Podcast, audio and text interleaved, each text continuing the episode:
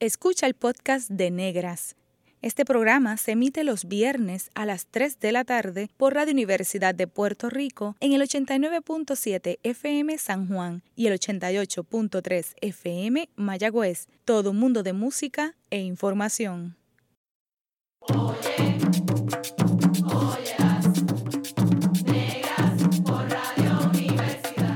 Cadena Radio Universidad de Puerto Rico presenta Negras, producido por Colectivo ILE, un espacio para visibilizar proyectos antirracistas y educar de forma crítica e informada sobre la negritud y la racialización.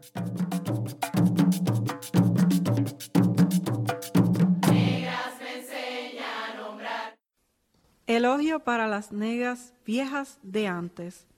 Los velorios eran el sitio exacto para que se abrieran, como libros fabulosos, en sus mejores páginas. Ellas, las negras viejas, contaban lo que antes había llegado a sus oídos. Pero nosotras, las que ahora debíamos ser ellas, fuimos contestonas, no supimos oír. Tomamos curso de filosofía, no creímos. Habíamos nacido demasiado cerca de otro siglo, solo, aprendimos a preguntarlo todo y al final estamos sin respuestas. Ahora, en los velorios, alguien, estoy segura, espera que contemos lo que debimos aprender. Permanecemos silenciosas, parecemos tristes cotorras mudas. No supimos apoderarnos de la magia de contar. Sencillamente porque nuestros oídos se cerraron, quedaron tercamente sordos ante la gracia de oír. In place of old black women from days gone by. Wait, were a perfect time for them to open, like amazing books, today base pages. They, the old black woman, will recount what in the past had richer their ears.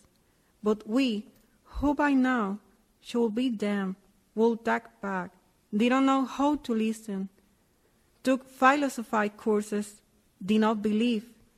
We had been born too near to another century, just learned to ask everything, and in the end have no answers. Now, at the wake, someone, I'm certain, waits for us to tell what we should have learned. We remain silent, looking like sad mood parrots. We didn't know how to capture the magic of simply telling because all ears were closed, remaining stubbornly deaf to the gift of listening. Saludos a toda la radioaudiencia que nos escucha a través de cadenas Radio Universidad de Puerto Rico. Les saludan Isamara Jiménez Díaz. Eilia Anivet Calcaño Rivera. El poema que escucharon fue escrito por Georgina Herrera, afrocubana de nuestra otra ala caribeña, del poemario Oriki para Georgina, una edición conmemorativa del Festival de Poesía de La Habana. Hoy, en Negas, hablamos sobre grifas afrocaribeñas al habla. Para ello, nos acompaña Laura Ruiz Montes, desde Matanzas, Cuba, editora de este hermoso texto. Quisimos leer un poema de, Georgina Herrera porque forma parte de la selección de mujeres que Laura entrevista en el texto Grifa. Bienvenida a Negra, Laura. Bienvenida. Qué honor tenerte desde tan lejos, pero tan cerca en este espacio nuestro caribeño. Qué, alegría oír a Georgina, qué alegría oír un, poema de, Georgina leído por ustedes, qué, entrañable, qué, bien acogida me siento y, arropada por, el texto de Georgina. Bueno, muchísimas gracias a ustedes por, la invitación y muchísimas gracias por la, por la posibilidad de este diálogo. Gracias Laura por acompañarnos. ¿Qué te parece si nos hablas un poco de ti y del trabajo que has estado realizando por los pasados años como poeta, editora, ensayista y traductora? Bueno, ya sabes que hablar de una misma no es fácil, pero trataré de hacerlo en la medida de lo posible y de una manera sintética. Para poder hablar de mí, creo que debo comenzar hablando por Ediciones Vigía, que es una editorial cubana que hace libros manufacturados, em, con tiradas pequeñas de 200 ejemplares, todos hechos a mano. Son libros que, aparecen en colecciones de importantes universidades y centros de arte de Cuba y de otros países. Pues allí, en Ediciones Vigía, trabajo desde 1989 como editora y desde 1999 soy la editora principal y la, directora de la revista del Vigía que es la revista, digamos que es el acontecimiento editorial más significativo de, Ediciones Vigía. Y también trabajo como editora para, otras casas editoriales cubanas. En cuanto a mi escritura, pues he tenido la suerte de, poder publicar mm, libros de, varios géneros literarios, como, como tú decías, de poesía, de ensayo, de teatro, de literatura para niños y jóvenes, de traducción y bueno, han sido alrededor de 14, 15 libros o así. Y a eso le quisiera sumar un libro que, que no es mío, pero en el que trabajé muchísimo, que fue el, es el libro El exilio según Julia, la novela de Giselle Pinot, la escritora guadalupana que tuve la, la suerte y el honor de traducir y, que ganara el, Premio Nacional de Traducción Literaria el, el mismo año de, de su publicación. Quizás para muchos de los que nos escuchan es desconocido que entre Puerto Rico, Cuba, Santo Domingo y Haití mantenemos una relación hermosa de colaboración y de reconocimiento de nuestros afrodescendientes. Por eso, precisamente, el que estés en este programa y nos hable de este proyecto nos hermana. ¿Qué es Grifas Afrocaribeñas al Habla? ¿Por qué seleccionaste ese nombre? En Cuba no tiene una connotación peyorativa o racista el término grifa. Y también queremos saber por qué solo mujeres negras. Creo que voy a empezar a, responderles por el final. Yo sé que una interrogación, a una interrogación no se responde con otra interrogación, pero te confieso que he estado muy tentada de, a, la pregunta de ustedes de por qué solo mujeres negras, he estado muy tentada de responder y por qué no. Eh, mira, la literatura caribeña le ha costado muchísimo insertarse, insertarse en, los grandes estudios literarios, por decirlo de alguna manera. Eh, y, estas mujeres afrodescendientes pues les ha costado doblemente por el entrecruzamiento de las jerarquías de, clase y, género. Entonces, eh, mucho se ha hablado sobre ellas, no, no es que no se haya hablado, se ha hablado mucho en eventos, en reuniones académicas, a nivel de pasillo, en artículos, etcétera. Pero se ha hablado recientemente y se ha hablado sobre ellas em, a partir de un tercero, a partir de un tercer ojo, por decirlo de alguna manera, a partir de una tercera mirada. Mi intención con este libro es que ellas hablen sobre sí mismas, con voz propia con toda su, su, capacidad de expresión, con todo su, su, talento, que hablen por sí mismas, que hablen desde su experiencia literaria y desde su experiencia de, vida. Entonces aquí aparece en Grifa eh, entrevistas a 30 autoras eh, afrocaribeñas autoras que, que vienen de, del Caribe francófono, del Caribe anglófono, del Caribe de habla hispana, sin la diferenciación de la lengua. O sea, la lengua ha sido una de las cosas que nos ha separado. No hay una lengua común en el Caribe, ya se sabe. Y eh, a partir de ahí eh, hemos tenido también diferencias culturales, aunque tengamos muchísimas semejanzas. Este libro trata de, de reunirlas a todos, reunirlas a a todas estas autoras de, los diferentes Caribes, por decirlo más y rápido, y también de diferentes generaciones. Son 30 autoras que aquí hablan por sí mismas de sus obras, de sus personajes, de sus ambiciones, de sus proyecciones, de sus conceptos y de su vida.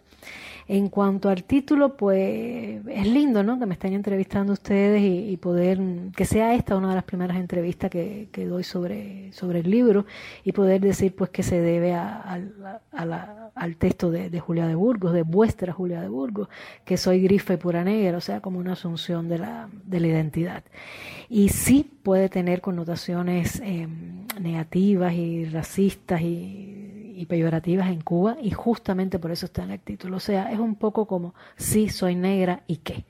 Es un poco la manera de, asumir la identidad, de asumir em, ser afrodescendiente y de enfrentarse a lo que haya que enfrentarse. O sea, Grifa lo que, lo, que trata de decir a partir de su título y de su concepto y de su manera de, proyección es sí, somos, somos negras, estamos aquí y tenemos mucho que decir.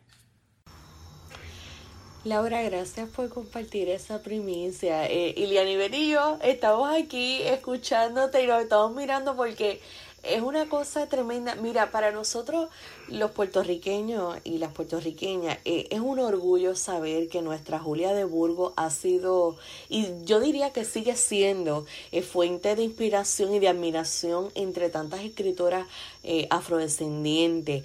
Y yo, ¿verdad? me hace sentir un profundo lazo de hermandad con, en este caso con Cuba, porque precisamente esa, ese fluir ¿verdad? de la literatura entre el Caribe e, es, precioso y habla de esa conexión ancestral, ¿verdad? Que, que, tenemos. Y fíjate que en Negras el tema de la, de la, del racismo eh, es, uno, es un asunto que, que nos trae a discusión todos los viernes, ¿no? Y así que me es inevitable hacerte la pregunta eh, ¿verdad? Si, de, si pudieras no compartir tu experiencia, tu perspectiva sobre, sobre este asunto, ¿cómo tú piensas que se manifiesta el, el racismo en Cuba? Específicamente, nos gustaría saber eh, cómo se manifiesta con las escritoras afrocubanas. Esta es una pregunta muy interesante. Sí, mira, el primero de enero del 59 triunfó la Revolución Cubana y muy pronto se encargó la revolución de dictar leyes y tomar medidas que garantizaban un nivel de, justicia social verdadero para, para, todos los hombres y mujeres cubanas y eso incluía al hombre y la mujer negra. Pero fíjate, eh, todos sabemos que el régimen esclavista se, se, impuso en el Caribe y en Cuba, en este caso que de lo que estamos hablando, hace 500 años. Mira tú cuánto tiempo no ha tenido para desarrollar, para afilar, para sofisticar más o menos sus herramientas de opresión, de dominación y de, y de discriminación racial. De tal manera que esto en Cuba se ha ido naturalizando con el paso del, del tiempo convirtiéndose en, en, algo muy, muy cotidiano, muy, muy normal, por llamarlo de alguna manera, y eh, manifestándose en muchísimas representaciones estereotipadas sobre el, el, hombre negro y la mujer negra, asociándolo a lo marginal, relacionándolo con lo vulgar, con lo ardiente sexualmente hablando, incluso cuando la mirada ha intentado ser un poco más benévola, pues se ha visto al hombre y a la mujer negra como buenos para el deporte, como buenos bailarines, etcétera. Esto ha hecho que los moldes racistas pues se han ido acumulando durante muchísimo tiempo. No, igual que en muchos otros lugares del mundo, en Cuba también se critica el pelo malo de, de las mujeres, se le dan muchísimos consejos para, para, que lo mejoren y lo suavicen. Eh, en la familia se habla de, de, adelantar la raza, etcétera. O sea, más o menos el, mismo fenómeno que, así, que se ha manifestado a nivel mundial. ¿Qué pasa? Que en Cuba durante muchísimo tiempo todo este tema del racismo y la discriminación racial ha sido eh, durante años considerado un tema tabú. Considerado un tema tabú, de eso no se ha hablado. Es como mm, si hablando de eso se le señalaba manchas a la revolución y, y fue algo que fue creciendo, eh, las raíces se fueron expandiendo, se fueron expandiendo y hoy pues eh, salen a relucir, hoy más que nunca, en, en momentos muy difíciles en momentos en los que el mundo entero está pasando por esta gran crisis de la COVID que ha replanteado todo y que ha, ha movido muchas alfombras, muchos tapetes, y en momentos donde además Cuba eh, es una isla bloqueada y además, eh, valga la redundancia, está llevando a cabo una reforma económica que eh, ha marcado aún más diferencia para personas negras, ¿no? Eh, lo importante de todo esto es que todo esto que se ha ido mm, llevando lo cotidiano, que se ha ido naturalizando, como, como decía hace, hace un momento, finalmente, gracias a, a, los impactos que han tenido lo, los comentarios en las redes sociales, eh, el impulso que ha dado el activismo social en, de muchísimas maneras, que se ha manifestado mucho con, a través de un interés comunitario, etcétera, pues ha hecho que, finalmente el Estado reconozca que el racismo está aquí que el racismo se manifiesta en la cotidianidad y eh, eh, ha lanzado un programa nacional contra el racismo y la discriminación racial. O sea, algo que considero muy importante es que finalmente estamos asumiendo que en Cuba hay racismo. Esto, esto que se ha ido manifestando en las redes sociales y en, como te hablaba, en, a través del, del activismo social, eh, ha sido muy importante. Por ejemplo, esta misma semana un grupo de WhatsApp que se llama Sabache ha realizado un taller virtual para socializar la, experiencia de los cuerpos racializados y esto es algo que yo considero de alto valor. Ahora bien, no, no basta, no basta con, las medidas tomadas, no basta con esta comisión presidencial. Eh, encargada de este programa nacional contra el racismo y la discriminación racial. No basta con, en lo teórico con la igualdad de oportunidades. Hay una acumulación histórica de desventajas, hay una acumulación histórica de, ideas discriminatorias y hay que superar todo esto. Hay que trabajar muchísimo. Cuba está en un momento en que tiene que trabajar muchísimo, no tiene otra opción. Y, y, tratar de que, de que en las escuelas se les eduque a, los niños en, en una, una mirada eh, contra el racismo, en una mirada libre de, discriminación racial. Hay mucho que hacer, hay mucho que hacer y claro, se ha visto un desarrollo, un movimiento importante en las redes sociales, se han ido más, yo creo que más a la... ha tenido una, una mayor difusión a través de los medios sociales a nivel individual y a nivel de pequeños grupos que a nivel estatal. Yo creo que hay muchísimo que hacer, que hay muchísimo que hacer. En cuanto a lo que me preguntabas de, de, las escritoras, pues fíjate que no quiero delatar nada, no quiero delatar nada porque hay varias escritoras cubanas en el, en el libro y sería muy importante que, que leyeran su testimonio y, sus entrevistas para, para, que vean qué dice. Solo quiero señalar, solo me atrevo a, a, nombrar una, Teresa Cárdenas, una de las entrevistas más estremecedoras de, de Grifa, donde en un momento dado Teresa cuenta que alguien eh, le preguntó a ella que hasta cuándo iba a seguir tratando el tema afrocubano en sus libros. Y Teresa, eh, ofendida, con toda razón respondió hasta que me destiña. O sea, eso te da la medida de por dónde van los tiros en, la Cuba actual y por dónde van en relación con, con las escritoras. Pero repito, es importante que lean las entrevistas a Gloria Rolando, a Georgina Herrera, a Fátima Patterson, a Zuleika Romay, que es una importante investigadora social que ha trabajado muchísimo el tema, premio Casa de las Américas. Ojalá pudieran alguna vez, eh, y esto es un atrevimiento mío, ¿no? La sugerencia, entrevistar en este programa de ustedes porque tendría mucho que, aportar en este sentido. Gracias Laura por tu respuesta. Quería un poco comentar algo sobre lo que acabas de decir y es que me parece muy interesante que Cuba haya lanzado ese programa nacional contra el racismo y la discriminación racial. Yo creo que el gobierno, el Estado tiene una responsabilidad puntual en términos de combatir el racismo. Así que nuestro gobierno, ¿verdad?, también debe de asumir una, una posición activa en términos de crear proyectos de ley concretos, reales, que podamos ver eh, sus resultados, ¿no?, en, en cuanto a la equidad racial.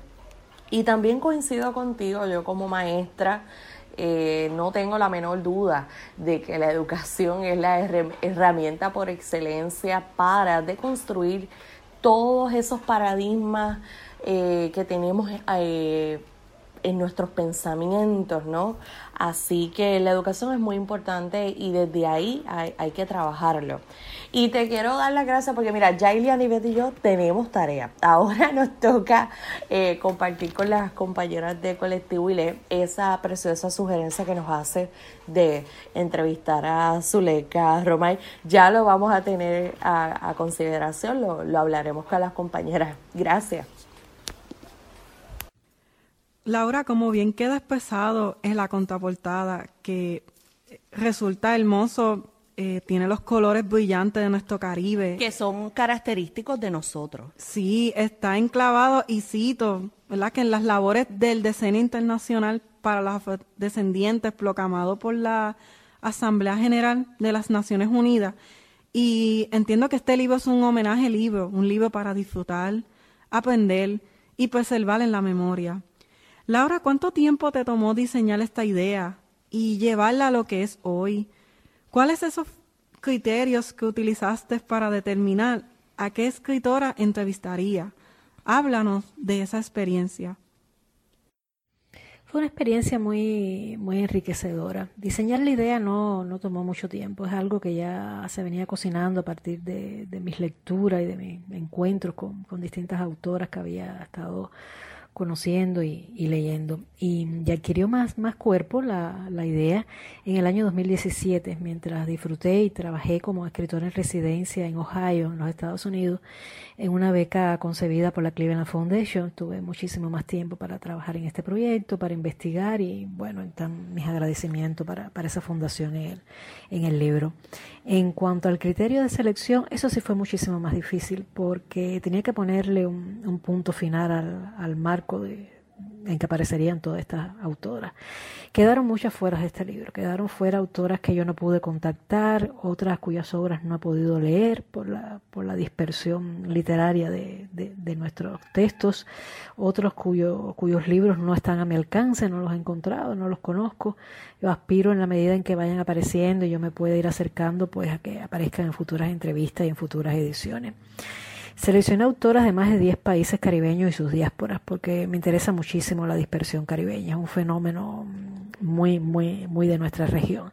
Y estas 30 autoras son de generaciones diferentes que van desde los años 30 a los años 80 del siglo XX, porque también me, me interesaba la, la, pluralidad generacional y la, la, pluralidad de los testimonios literarios sobre los diferentes periodos de la, de la historia del Caribe. Ha sido una experiencia para mí muy importante y que me ha marcado muchísimo, tuve que, que leer mucho y, y dialogar con las autoras y ellas me ayudaron sobremanera. Ellas mismas muchas veces me sugerían otros nombres, me sugerían otros títulos. Ha sido mm, invaluable la, experiencia. Yo estoy muy agradecida. Imaginamos obviamente que ese trabajo arduo no, no debió haber sido fácil porque imagínate, eh, seleccionar esas 30 mujeres. ¿Qué representó para ti entrevistarlas? 30 mujeres negras del Caribe, hispano, anglófono y francófono para Grifa. ¿Cuánto tiempo más o menos te tomó recopilar todo ese material? Nosotras suponemos que conoces la obra de cada una de las entrevistadas. ¿Crees que a las entrevistadas se le ha facilitado el proceso de publicar tomando en consideración que son afrodescendientes? Nos gustaría también, ¿verdad?, que nos describieras un poco cómo fue ese proceso de publicación y si tú crees que esta obra visibiliza el trabajo de las escritoras afrodescendientes. Para mí ha sido un lujo poder entrevistar a todas estas creadoras y un aprendizaje. Yo he aprendido muchísimo estudiando sus obras y, entrevistándolas, que creo que es lo que, lo que más me gusta hacer en la vida, aprender había muchísimo, un grupo de textos que ya yo había leído, que había estudiado y que conocía, que fue solo volverlos a, mirar, repasarlos, como aquel que dice. Y recopilar el, recopilar el material, leer las obras que no conocía, estudiar los estilos literarios, tratar de desentrañar hasta donde pueda hacerlo un lector las claves de los textos, construir los cuestionarios, contactarlas, todo eso del, del proceso me llevó alrededor de dos años. En algunos casos se trataba de, o sea, todas las preguntas, que la mayoría de las preguntas, bueno, creo decir esto, están asentadas eh, sobre la obra de estas mujeres. Ellas en no pocas ocasiones pues se han ido un poco más allá, han hablado también de su vida y de, y de sus experiencias personales. Entonces, en algunos de estos, de algunos casos de estos libros que yo menciono y los personajes con los que trabajo y de los que ellas hablan y, explican y comentan, son textos que estuvieron, que están avalados por importantes premios, ya sea en el Caribe o, mm, por ejemplo, el Caribe francófono por importantes premios de editoriales francesas, y etcétera. Pero hay otros que no, hay otros que son libros que han aparecido en pequeñas tiradas, en ediciones, por ejemplo, de, de Puerto Príncipe, de Haití o también, por ejemplo, en el caso de los documentales, porque también aparecen aquí mujeres guionistas de documentales, son documentales que no han sido muy exhibidos, o sea que, que también hay, hay, obras que no, que no son muy conocidas y que, y que yo aspiro a que, a partir de las entrevistas y de este libro pues se conozca un poco más y que, y que los lectores las busquen. Pues en algunos casos, como te, explicaba, estos textos que han, que han sido premiados, pues imagino que, fue más fácil para sus autoras publicarlos. En otros casos no, y, ellas mismas hablan de esto y dan cuenta del peregrinar de, de alguno de, de sus libros. Eh, no es un secreto, ser mujer y ser afrodescendiente implica una lucha permanente y esa lucha constante va dada desde tener que lidiar con el tono con el que el vecino da los buenos días hasta las dificultades para, para publicar un libro, para ser leída, para ser reconocida, para firmar un documental, bueno, en fin. Yo lo que aspiro con este libro y con estas entrevistas justamente a, que, a darles a que, a que estas mujeres alcancen un poco más de, visibilidad. He puesto toda mi energía en ello para que las lectoras y los lectores de Grifa pues dediquen tiempo a, profundizar en lo que yo soy consciente que apenas esbozo. Eh, quiero decir que profundicen en las obras de, estas autoras y que, y que sean los propios lectores los que le den a todas estas creadoras eh, el nivel de recepción y de, y de acogida que, que ellas y, su trabajo merecen por, por derecho propio. Laura, tomando en consideración esto que nos comenta, eh, significa entonces que hay la posibilidad de hacer alguna segunda edición que incluya esas escritoras que no pudiste contactar para esta ocasión. Y también fíjate, escuchándote eh, hablar, enfatizas mucho el asunto de la dispersión caribeña. Te pregunto, ¿por qué te interesa tanto la, esa dispersión literaria y la pluralidad generacional? ¿Por qué? Las dispersiones y, la, y las migraciones están en el, en el origen del, del Caribe. Si no, no estaríamos hablando de todos esos africanos y africanas que fueron traídos a las fuerzas al, Caribe, arrancados de, de, África, de sus costumbres, de, su vida, de su familia, de todo. Las migraciones caribeñas y las dispersiones han estado presentes en toda, toda esta gente que ha estado huyendo de la pobreza o de, o de las dictaduras que son nuestra gente, que son nuestra familia. Está, el Caribe está atravesado por las migraciones, las dispersiones de, toda, de todas esas madres que, que han salido del país natal, dejando allí sus hijos para buscar nuevas oportunidades y para, para ayudar a su familia. En la actualidad está atravesado por, por montones eh, de familiares nuestros, de amigos que, que, han dejado el Caribe y han ido hacia otro país buscando una mejoría económica o, o simplemente eh, también el caso de, esas madres que han emigrado para ayudar a sus hijos que se fueron antes, para ayudarlos a, cuidar a sus nietos. El Caribe está lleno de, naciones atravesadas por la, por la migración. Cuba no es la excepción. Entonces, para mí, eh, como eso es una de las grandes heridas del Caribe, una de las grandes características del Caribe y algo a lo que Cuba tampoco escapa, pues a nivel personal es algo que me interesa muchísimo. Me interesa mucho servir de puente, ayudar entre el Caribe que está acá, bañado por, por las aguas del, del mar Caribe, valga la redundancia, y el Caribe que migró, el Caribe que, que partió, el Caribe que sigue siendo Caribe aún más allá de las fronteras marítimas y terrestres de, de nuestras islas antillanas. Por eso me interesa sobremanera la, la, dispersión del Caribe y dentro de ello, bueno, la dispersión de las letras caribeñas y las migraciones de las letras caribeñas.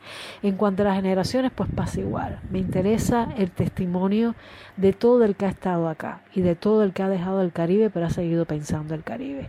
Me interesa la mirada de toda esa gente sobre los distintos procesos históricos y sociales, su mirada sobre las costas, sobre las revoluciones, sobre la discriminación, sobre la familia, eh, su mirada sobre todo, me interesa mucho. Me interesa mucho la mirada actual de los caribeños que no viven en el Caribe, cómo reconstruyen su propio país, un país que es solo de ellos, porque no se han podido llevar nada, solo la memoria, por decirlo mal y rápido. Entonces, todo esto me ha interesado muchísimo buscarlo en las obras de todas estas narradoras que de un modo u otro tocan este tema en la vida de todas estas narradoras que de un modo u otro han estado marcadas por este tema. Por eso, por eso también en, Grifas hay entrevistadas caribeñas que han emigrado y están hoy pues en los Estados Unidos, en Canadá, en Inglaterra, en España, etcétera. Es algo que, que, a mí me interesa mucho en lo personal y bueno, por eso lo he, lo he trabajado. En breve, regresamos con Negas. Continuaremos dialogando sobre grifas afrocaribeñas al habla con nuestra invitada Laura Ruiz Montes. Siga en sintonía con Radio Universidad Puerto Rico. Está escuchando el podcast de Negras. Este programa se emite los viernes a las 3 de la tarde por Radio Universidad de Puerto Rico en el 89.7 FM San Juan y el 88.3 FM Mayagüez. Todo mundo de música e información. Oye, óyelas, negras por Radio Universidad. La clase de historia que no nos contaron,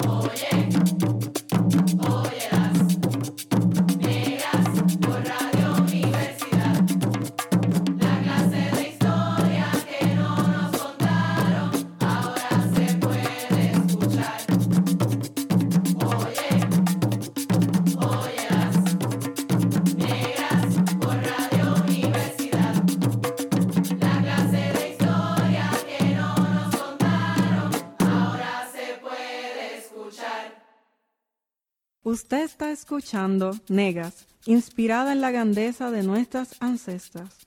Les saludan Ilianives Calcaño Rivera. E Isamara Jiménez Díaz. Hoy hablamos con Laura Ruiz Montes, la editora de la antología de entrevistas Grifas, Afrocaribeñas al habla. Entre las 30 escritoras afrodescendientes hay un hilo conductor que te sirvió para unirlas desde sus respectivos estilos y vivencia. ¿Cómo fluye la literatura de las mujeres afro en los países del Caribe? Laura, ¿tú crees que hay diferencias significativas en sus obras creativas o, por el contrario, parecería que el tiempo no ha pasado aún con las brechas generacionales? Uno de, los hilos conductores es la, la historia caribeña, en mayúscula.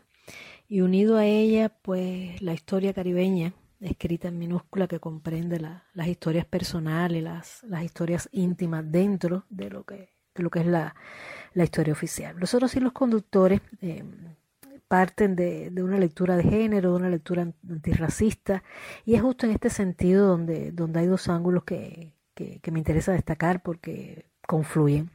A ratos se observan importantes eh, diferencias en la escritura de estas mujeres. Eh, en tanto, ellas hablan a veces de obras centradas en la esclavitud, en el periodo de la esclavitud, y los personajes que se desarrollan en este, en este periodo. En otras obras, ellas hablan y sus personajes dan fe de ello, de la discriminación al emigrante negro. Y en otras, eh, el, asunto central viene dado eh, por la, la presencia de la discriminación en el presente y en sus países natales. Lo que se hace eh, afín a casi todas es, eh, con más o menos matices, es el racismo y la, y la discriminación. O sea, los puñales bien afilados del, racismo y de la discriminación. Entonces eso es lo que me resulta a mí eh, muy significativo, que diferencias y semejanzas de estas obras creativas, de, de estas autoras, confluyen en un mismo punto a, a pesar de las diferencias generacionales. Y es ahí a donde debemos mirar. Mi, la mayor alegría que yo pudiera recibir a partir de, que los lectores y las lectoras reciban este libro es que cuando cierren el libro comience justamente ahí las grandes preguntas, las preguntas que de verdad interesen, las preguntas que, que van hacia, hacia el, pero todavía estamos así, pero todavía esto está pasando, pero ¿hasta cuándo? ¿Hasta dónde? Y sobre todo la, la pregunta vital, ¿qué puedo hacer yo? Grifas es un proyecto de sororidad literaria, Laura.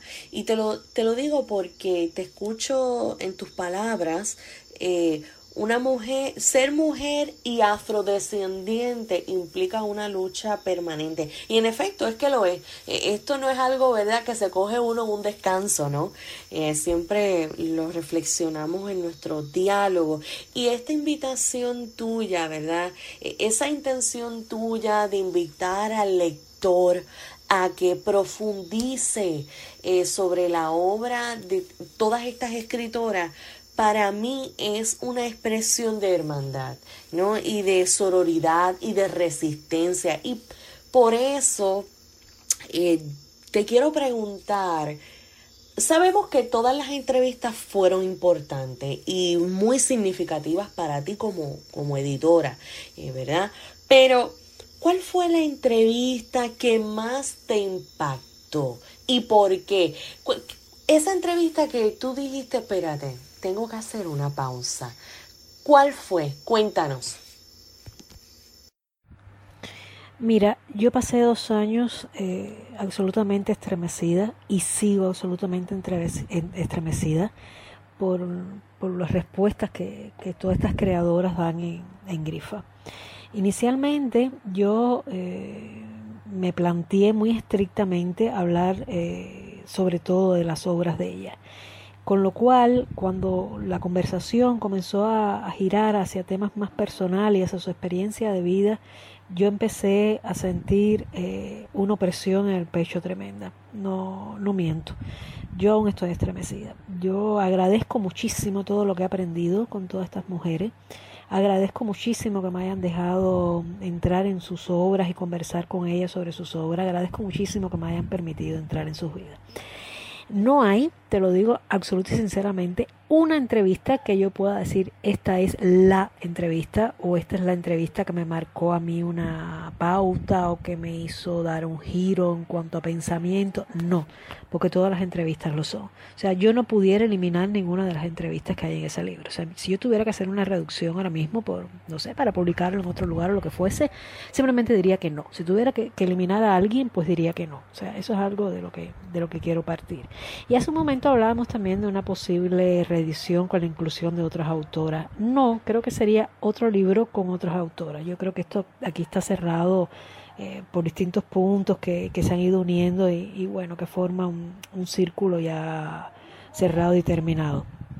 En cuanto a, cómo me fueron marcando a mí las entrevistas, pues te voy a hablar así, lo que me viene al recuerdo, lo que me va saltando.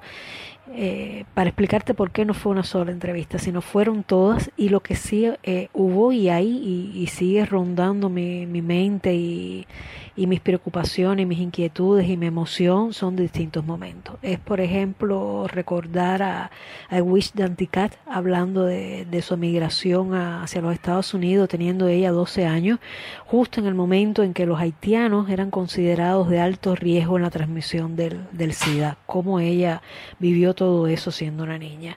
Es recordar a Giselle Pinot hablando de su abuela Julia, analfabeta, que solo hablaba creol en el, en el París de los años 60, donde emigró para estar con su familia. Es recordar a Teresa Cárdenas eh, de niña buscando desesperadamente en las bibliotecas de, de su ciudad a ver dónde había un libro donde hablaran de una niña como ella.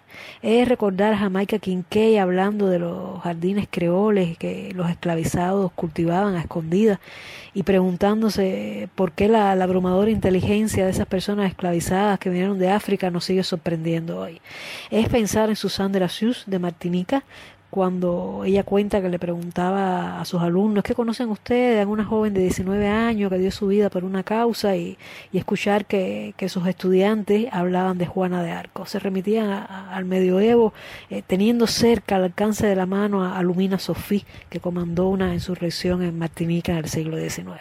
Es recordar la implicación de Micheline Dusek, haitiana que, vive en España, en los movimientos de los derechos civiles afroamericanos en los Estados Unidos de los años 60 es pensar en la implicación en la vida social haitiana de Yannick Laen y de Belén Trujillo. O sea, no hay una entrevista es eh, volver a leer, eh, recuperar los testimonios de, las escritoras cubanas que entrevisté y, enterarme de cosas que nunca supe en su momento y que las conozco ahora a través de ellas. O sea, no hay una entrevista, hay momentos importantes. Y esto te, estoy diciendo algunos y no me voy a extender para no hacer muy larga mi, mi respuesta, pero cada una con su particularidad, cada una contando lo que ha vivido, cada una ejemplificándolo, eh, dando anécdotas. Eh, dando cifras en algunos casos, estadísticas y, profundas emociones en otros, es lo que a mí más me ha marcado. Por eso no, no, no te puedo hablar de una entrevista en particular, sino de, del conjunto de, todas, porque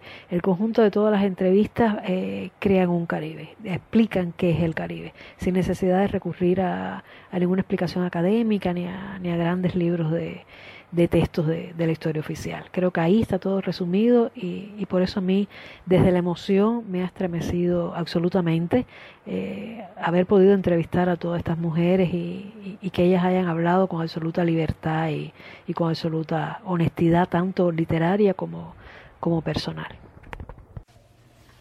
Gracias Laura por tu honestidad.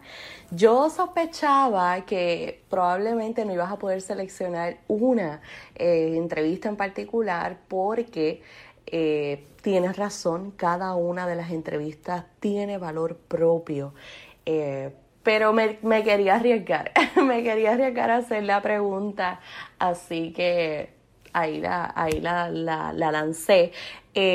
Y te quiero dar las gracias profundamente que te hayas abierto de esta forma y hayas compartido que te estremecieron cada una de las eh, entrevistas y hasta el momento, hasta el sol de hoy, todavía te estremecen. Yo estoy casi segura que nosotros los lectores, tan pronto tengamos la oportunidad de tener el libro en nuestras manos y disfrutemos de la lectura, nos vamos a estremecer es muy probable que tengamos una experiencia eh, similar. Y hace un momento mencionaba a todas, bueno, algunas, ¿no?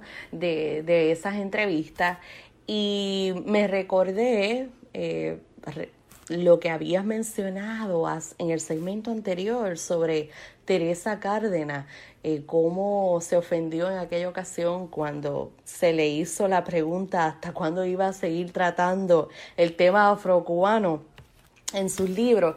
Y yo que no soy escritora y respeto muchísimo a las escritoras negras puertorriqueñas y a todos los escritores puertorriqueños, ¿no? Eh, yo me imagino que este tipo de cuestionamiento que naturalmente nace desde el privilegio, se lo habrán hecho a ellas también. Eh, y yo creo que la pregunta aquí deber, podría ser, eh, ¿por qué no seguir escribiendo de este tema? ¿Por qué no hablar? ¿Por qué no seguir hablando del racismo? ¿Por qué no seguir hablando de la discriminación racial? Y es que a mí me parece que en la medida que nosotros estemos cómodos, cómodas hablando con, de este tema, es probable que nosotros podamos desarrollar una conciencia mayor sobre este problema que vivimos a través de todo el país, porque sabemos que el racismo está institucionalizado, eh, opera de forma sistemática a través de toda, de todo el país, ¿no? Así que me parece que las escritoras van a seguir utilizando esa voz fuerte que, que tiene. Y Laura, yo eh, por lo menos me parece muy revelador el hecho de que utilizaras como formato innovador el índice, en el índice esas frases provenientes de las propias entrevistadas. Eh, por ejemplo, solo por mencionar algunas, Teresa Cárdenas, la cita dice así, aprendimos a ser tan fuertes que cuando íbamos a acariciar nos salía un golpe. Lorena Goodinson dice así, pase lo que pase, siempre podré encontrar mi camino a través de la escritura. Yannick Lahens, y espero haber dicho bien el, el apellido, en nuestras cabezas resuenan aún el chirrido de ciertas cadenas.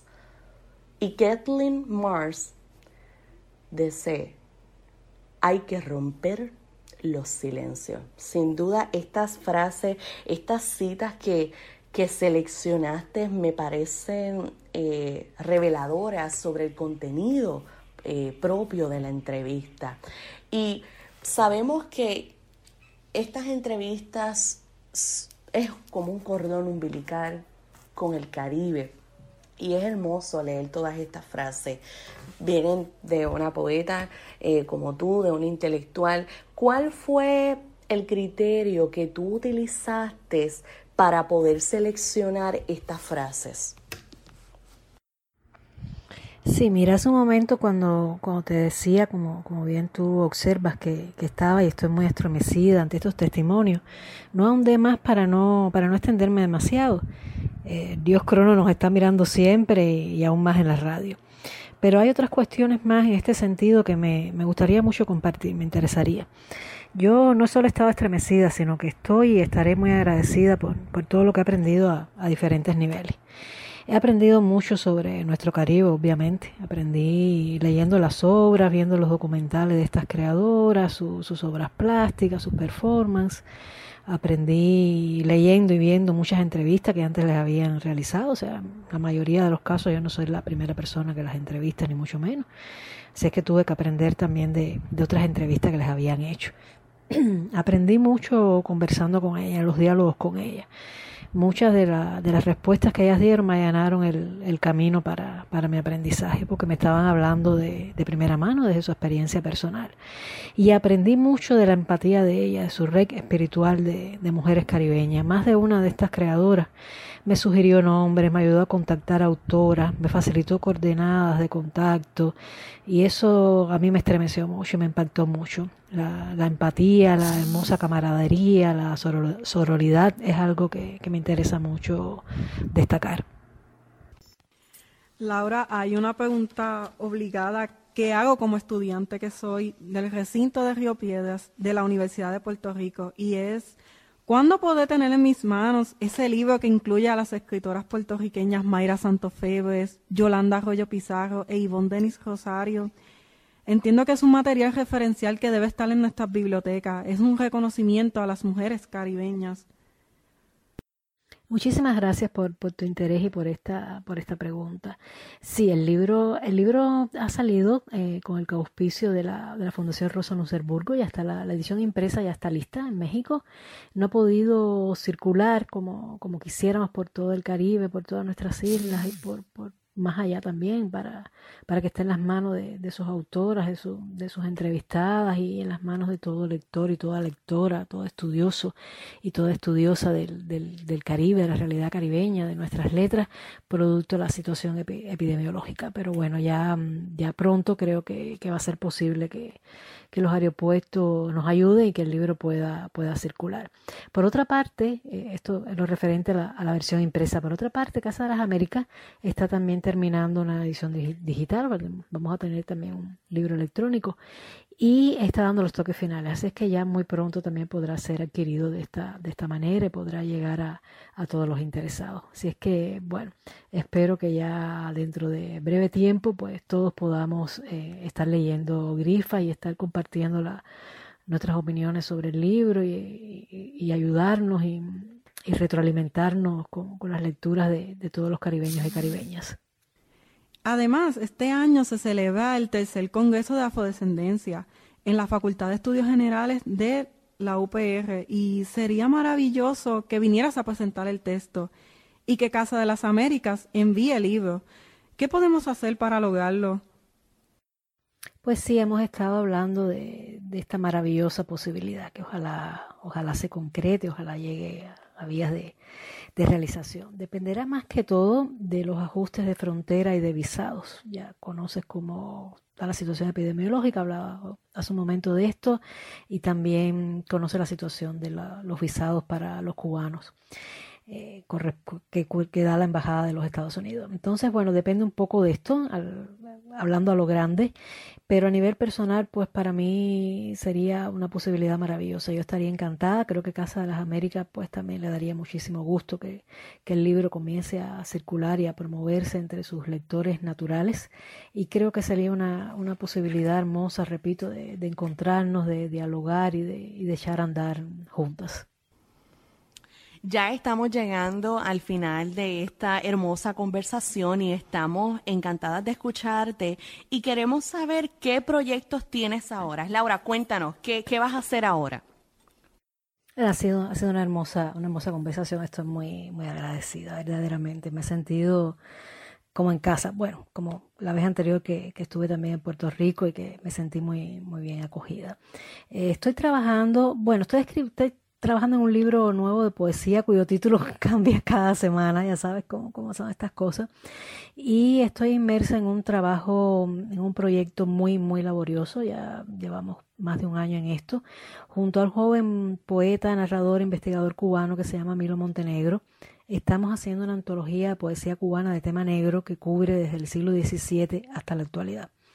Esta antología pretende reunir textos de autores cubanos, ya sea que vivan o hayan vivido en Cuba o más allá de sus fronteras terrestres, que aparezcan reunidos en, este compendio.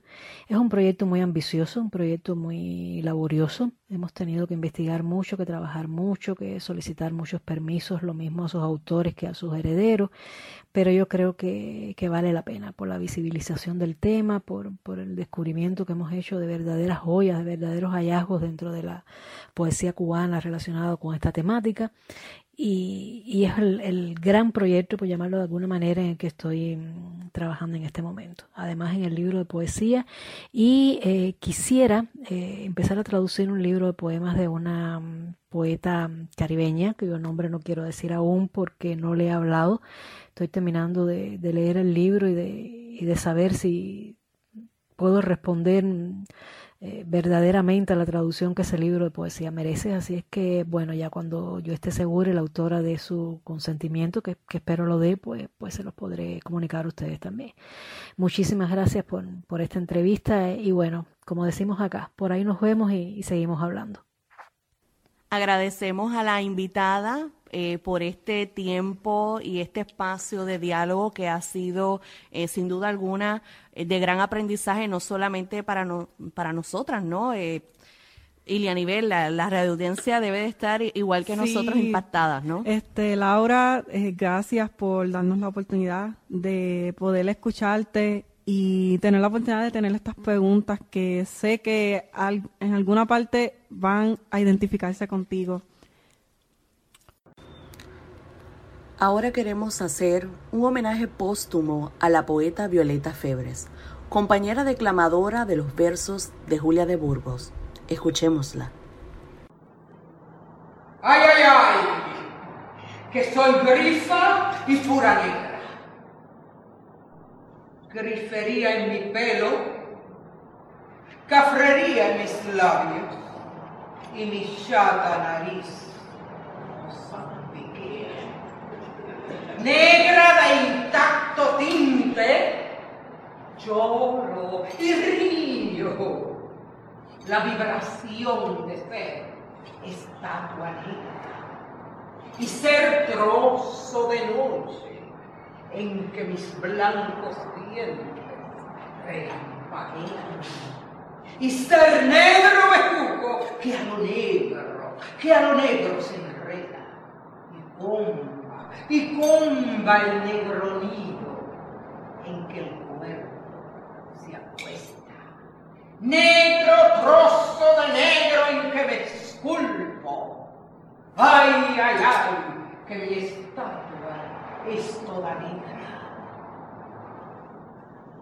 Díceme que mi abuelo fue el esclavo por quien el amo dio treinta monedas El abuelo fue mi esclavo, es mi pena. Es mi pena. Si hubiera sido el amo, sería mi vergüenza. Porque las gentes, en los hombres, igual que en las naciones, el ser esclavo es no tener derechos. Y el ser el amo es no tener vergüenza. Ay, ay, ay, los pecados, los pecados del rey blanco, lávelos en perdón, la reina negra. Ay, ay, ay, que la raza se me fuga y hacia la blanca zumba y vuela a hundirse en su agua clara. O tal vez, si la blanca se ensombrará en la negra. Ay, ay, ay, que mi negra raza huye y con la blanca corre a ser trigueña hacerla del futuro. Fraternidad de América.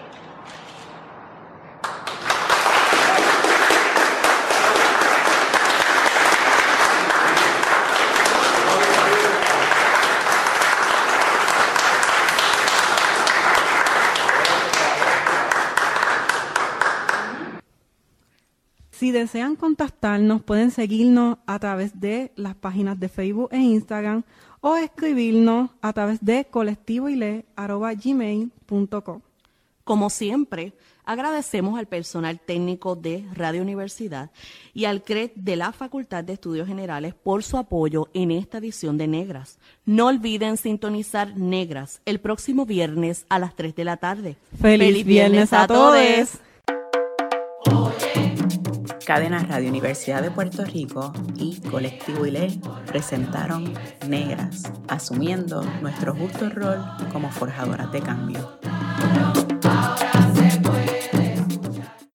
Acaba de escuchar el podcast de Negras. Le invitamos a que nos sintonice los viernes a las 3 de la tarde por Radio Universidad de Puerto Rico en el 89.7 FM San Juan y el 88.3 FM Mayagüez todo un mundo de música e información.